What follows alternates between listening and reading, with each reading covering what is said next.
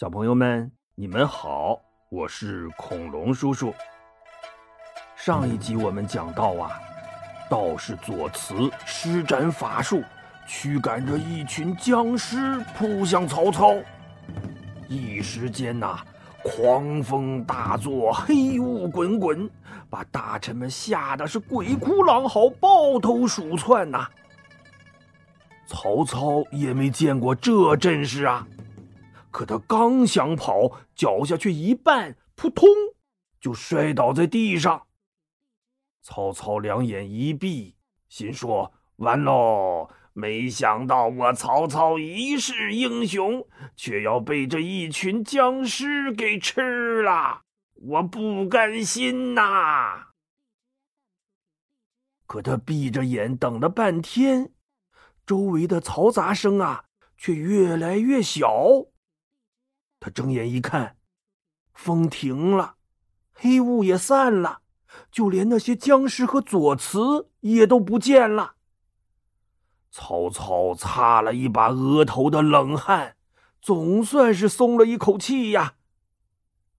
不过呀，被这么一场惊吓，曹操从此就得了一个头风病，有事儿没事儿的就头疼。吃了很多药，看了很多医生，也不见好。有小朋友就问了：“恐龙叔叔，这个左慈为什么要施展魔法，嗯，来戏弄吓唬曹操啊？”嗯，这书里呀写了一首诗，意思是说呀，左慈学了仙术，本来他挺看好曹操的，想把仙术啊。传授给他，可没成想，曹操放不下人世间的功名利禄，不肯跟他走，所以呀，左慈才故意要吓唬吓唬他的。这一天呐，有一个叫许之的大臣来向曹操汇报工作。曹操啊，正在犯头疼病呢，他捂着脑袋说。哎呦，我说许之啊，听说你算命挺准的，你倒帮我算算，这头疼病到底怎么才能治好啊？哎呦！许之愣了愣，作揖说：“大王，我这点能耐哪敢献丑啊？我给您推荐一个人吧，他可是天下闻名的。”大预言家呀！哦，你说说他是谁呀？他叫管路，字公明，从小就喜欢看星星，研究星象学。长大后啊，他又自己钻研周易。哎呦，现在他的本事，那可真是出神入化、炉火纯青啊！凡是找他算过命的。没有不服气的。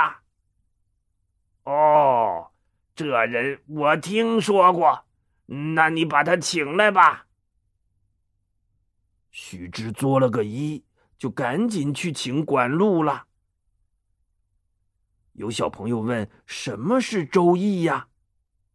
这《周易》呀，是古时候周朝时期的一本书。你们有没有听说过？八卦这个词儿啊，哎，就是从这本书里出来的。这周啊，是指周朝；易呢，是变化的意思。你看这个易字，上面是个日，下面是个变形的月亮的月，组合起来就象征着太阳和月亮。每天升起来落下去，哎，这就是变化了。我们现在总说容易容易，什么是容易呢？容就是包容。一个人如果心里能包容下事情的所有变化，那这件事就会变得非常简单了。我们就说呀，太容易了。哎。《周易》呀，就是一本讲述自然变化规律的书。书里面用一条短实线表示阳，也就是太阳；用一条短虚线表示阴，也就是月亮。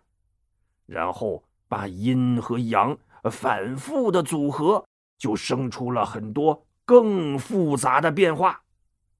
古人呐，就用这些组合符号，也就是八卦，来研究和解释大自然的规律和人生的命运，也就逐渐发展出了一种周易算命的学问。有的小朋友又问啦：“恐龙叔叔，算命是真的吗？真有人能把命运算准吗？” 恐龙叔叔的理解呀。这算命就像天气预报一样，再高明的预报员，他也只能算个大概，还时准时不准的，是不是？哎，最近的动画电影《哪吒》里有这么一句话，恐龙叔叔很喜欢，说：“我命由我不由天，我是谁，我说了算。”意思是说呀。每个人的命运都掌握在自己的手里，你首先要做好自己该做的事儿，只要尽了自己最大的努力，不管最终是成功还是失败，你都会问心无愧的。这才是一个积极的人生态度，是不是啊？哎，咱们把话题说回来，这个管路啊。就是这个天气预报水平比较高的人，呵 呵大预言家。几天之后啊，许之就把管路请回来了。曹操很客气的向他请教。管路微微一笑说：“哈哈哈，大王，这些个算命的把戏，不过都是些幻术而已。”您何必当真呢？曹操摆摆手说：“先生谦虚了。不过我这头疼病是小事儿，不算也罢。您就帮我算算这天下大事吧。”管路啊，没再推辞，他微微闭上眼睛，掐指一算，说。后年的正月里，大王怕是要折损一员亲信的大将啊！曹操一惊，眨巴眨巴眼睛，想了想，说：“那，您再算算东吴和西蜀最近会有什么情况啊？”最近东吴也会有一员大将离世，西蜀嘛。很快就会出兵攻打您的。曹操忽然摇着头笑了：“哈哈哈，这怎么可能啊？刘备现在来打我，那不是没事找事儿吗？” 他话音刚落，忽然有人来报：“报启禀大王，东吴大都督鲁肃病故了。”曹操大吃一惊，他急忙又派人去汉中打听刘备的消息。果然，没几天，探马来报说刘备呀，派遣张飞和马超要攻取汉中了。曹操是又惊又怒，立刻就要亲自率兵去汉中迎敌。可管路却劝阻他说：“大王。”您还是别去汉中的好，因为明年春天许都可能会有一场火灾，需要您处置呢。曹操这回呀，可不敢不信了，他只好留在邺郡，派曹洪领兵五万去增援汉中，又任命长史王弼统领许都的御林军。可是。曹操的机要秘书司马懿却建议说：“大王，王弼这人呐，经常喝酒误事，而且性情也粗枝大叶的。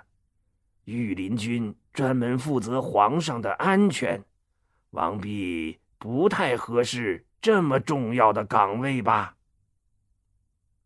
曹操瞅了瞅司马懿，不高兴地说：“王弼这么多年一直跟着我出生入死，忠心可见。说他不合适，哼！我看你是嫉妒吧。”说完呐，是拂袖而去。你说司马懿是不是挺悲催的？一共出场了两回，都被曹操碰了一鼻子灰。可没想到啊，到了正月十五元宵节的晚上，许都城里真的着起了大火，而且还杀声震天的。怎么回事啊？原来是有人趁机造反，要夺取许都的控制权。这位粗心大意的王弼也被人趁乱杀死了。幸亏曹操听了管路的话，提前安排了夏侯惇在城外巡逻戒备，才顺利平息了叛乱。哎，经历了这事儿啊，曹操对管路更加另眼相看了，要重重的奖赏他。可管路啊，全都婉言谢绝了。咱们再来说说曹洪，他率兵进入汉中不久，就遭遇了马超的先头部队。一场激战下来，曹洪大获全胜，把马超一直逼回了下汴城。曹洪追到了城外，叫骂了好几天，马超啊就是闭门不出啊。曹洪不敢恋战，也退回南郑城了。大将张合疑惑的跑来问曹洪：“曹将军，您这刚旗开得胜，怎么就退兵了呀？”曹洪摆摆手说：“马超能征善战，却闭门不出，我怕他耍什么诡计呀。而且我听大预言家管路曾对魏王说，正月里会折损一员亲信大将。”所以我不得不防啊！张合忽然大笑起来，哈哈哈哈！曹将军打了半辈子仗了，怎么却被一个算命的吓住了呀？张合不才，愿率本部兵马攻取巴西。有小朋友问了：“恐龙叔叔，巴西不是外国吗？难道张合呃要出国打仗啊？” 这个巴西呀，可不是踢足球特别棒的那个巴西，而是指巴郡以西，就是今天的重庆市附近。曹洪提醒说：“这巴西的守将是张飞，你可不要轻敌呀。”张合一撇嘴：“切，就那个没脑子的主，有什么好怕的？我张合。”定要活捉了他！张将军，不要说大话。你要是捉不住张飞，怎么办呢？哼，那我就任凭军法处置。说着，张合刷刷刷，主动写了一份军令状，就转身回自己的大营了。话说，当初曹操啊，从汉中撤兵的时候。让夏侯渊和张合分别驻守定军山和蒙头岩。张合的手下有三万兵马，分别把守着荡渠寨、蒙头寨和荡石寨三个隘口。他回到大营后，从这三个大寨各自抽调了五千兵马，就气势汹汹的杀奔巴西。在离阆中。还有三十里的地方，张合就遇上张飞的军队了。两军摆开阵势，张飞挺枪纵马，张合纵马挺枪，两个人就杀到了一起。可刚打了二十几个回合，张合的队伍后边就乱了套了。士兵们大喊：“张将军，我们后边有埋伏，快撤吧！”张合是大吃一惊啊，虚晃一枪，拨马就往回跑。是谁埋伏在后边呢？原来是张飞的副将雷同。这雷同，小朋友们还记得吗？他原来呀是刘璋的部下，也是西川的名将，后来才投降了刘备。雷同。对这一带的地形非常熟悉，所以他主动向张飞请战，说：“您正面迎敌，我绕到张合后面去截断他的退路。”哎，也是这张合太轻敌了，太不把张飞当盘菜了，结果呀，被张飞和雷同前后夹击，是大败而逃啊！好嘛。张合本来气势汹汹的要去攻打张飞，这回呀，反倒被张飞一口气追回蒙头岩，堵在家门口了。好在张合这三座大寨都建在山顶上，占据着地形优势。雷同率领先锋部队几次冲击，都被山顶的滚木雷石给砸回来了。张飞没办法呀，只好让士兵们。站在山下是破口大骂，想把张合呀骂急眼了，下山迎战。可张合吃一堑长一智，再不敢冲动了。他心说：“哼，你会骂，我也会骂呀！打不过你，我还骂不过你吗？”于是他也派人站在山顶上骂，好嘛。人家少数民族都是山上山下唱山歌，这几万人倒好，山上山下打嘴架。这么一来二去的，双方骂了五十多天，张合不肯下山，张飞也攻不上去。哎，你说窝火不窝火吧？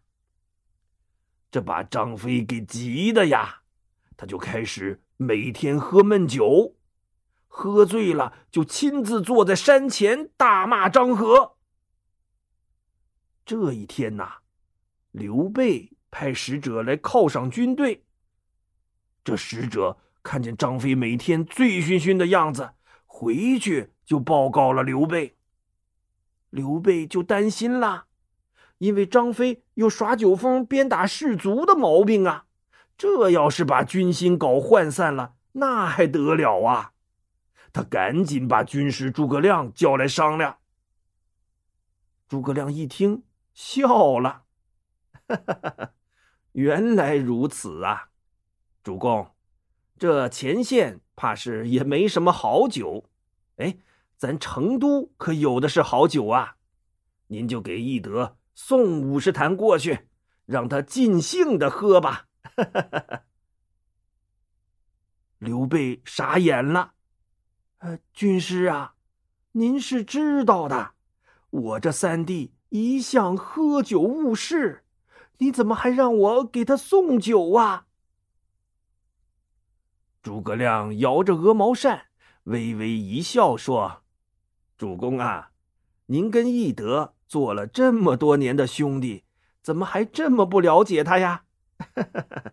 翼德虽是个莽撞人，但却粗中有细。您看，他进西川的时候收服老将严颜，一般人哪有这心眼儿啊？您就放心吧，咱俩打个赌，我赌易德必胜。哦，那我赌易德必败。哎，不对呀，我也得赌易德必胜。好，我信得过军师，也信得过我兄弟，我这就派人送好酒去。小朋友们，你们猜到诸葛亮为什么要给张飞送酒了吗？嗯，恐龙叔叔下一集再告诉你吧。好了，今天的故事就讲到这里，小朋友们再见。